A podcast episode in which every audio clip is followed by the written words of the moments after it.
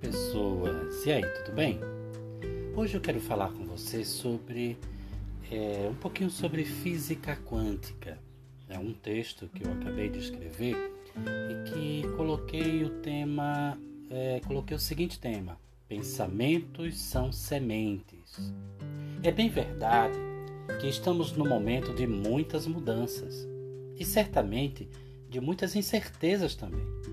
No entanto, também é verdade que estamos num momento muito favorável para quem entende que pensamentos são sementes, que por isto mesmo estamos no melhor momento para inovar e investir. É a oportunidade exata para se construir uma carreira de sucesso, criar novas conexões e se permitir influenciar pessoas e fazer novos amigos. É como eu costumo dizer: tudo começa e termina com pessoas, e é através das pessoas que podemos interagir e fazer excelentes negócios. Agora, é preciso que estejamos abertos a novos paradigmas. E o que são os paradigmas? São programações que registramos em nossa mente subconsciente. Vou repetir Paradigmas são programações que registramos em nossa mente subconsciente. E neste caso, é importante que se entenda que a mente subconsciente não entende o que é certo ou errado, mas comandos que precisam ser executados. Sabe aquela máxima cristã? A boca fala daquilo que o coração está cheio? Então, seus pensamentos criam a sua realidade. E em que você acredita?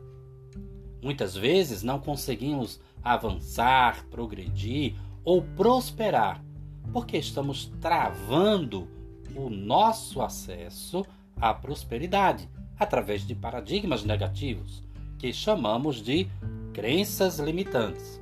São comandos do tipo: preciso matar um leão por dia ou a vida é dura demais para vivermos proseando. Ou ainda, amigo, dinheiro e espiritualidade não devem andar juntos, são incompatíveis. Para ganhar dinheiro é preciso ralar muito. O dinheiro é a raiz de todo o mal. Sinceramente, você realmente acredita nesses adágios? Acredita nessas é, nesses pensamentos, nessas verdades, a vida não é boa ou ruim. Ela é o reflexo daquilo que acreditamos. Assim, quando acreditamos que ela é dura, não tem como haver leveza. Se produzimos escassez em nosso campo mental, estaremos idealizando e materializando escassez no campo físico. Ademais, o universo é infinitamente próspero e abundante e tem o suficiente para que vivamos em abundância. Ressignificar significa abandonar pensamentos negativos e se especializar em mentalizar positivamente. Mentalizar, por exemplo, que precisamos conquistar um leão por dia, pois assim conquistaremos toda a manada mentalizar que somos uma centelha divina e, portanto, infinitamente prósperos e bem-sucedidos.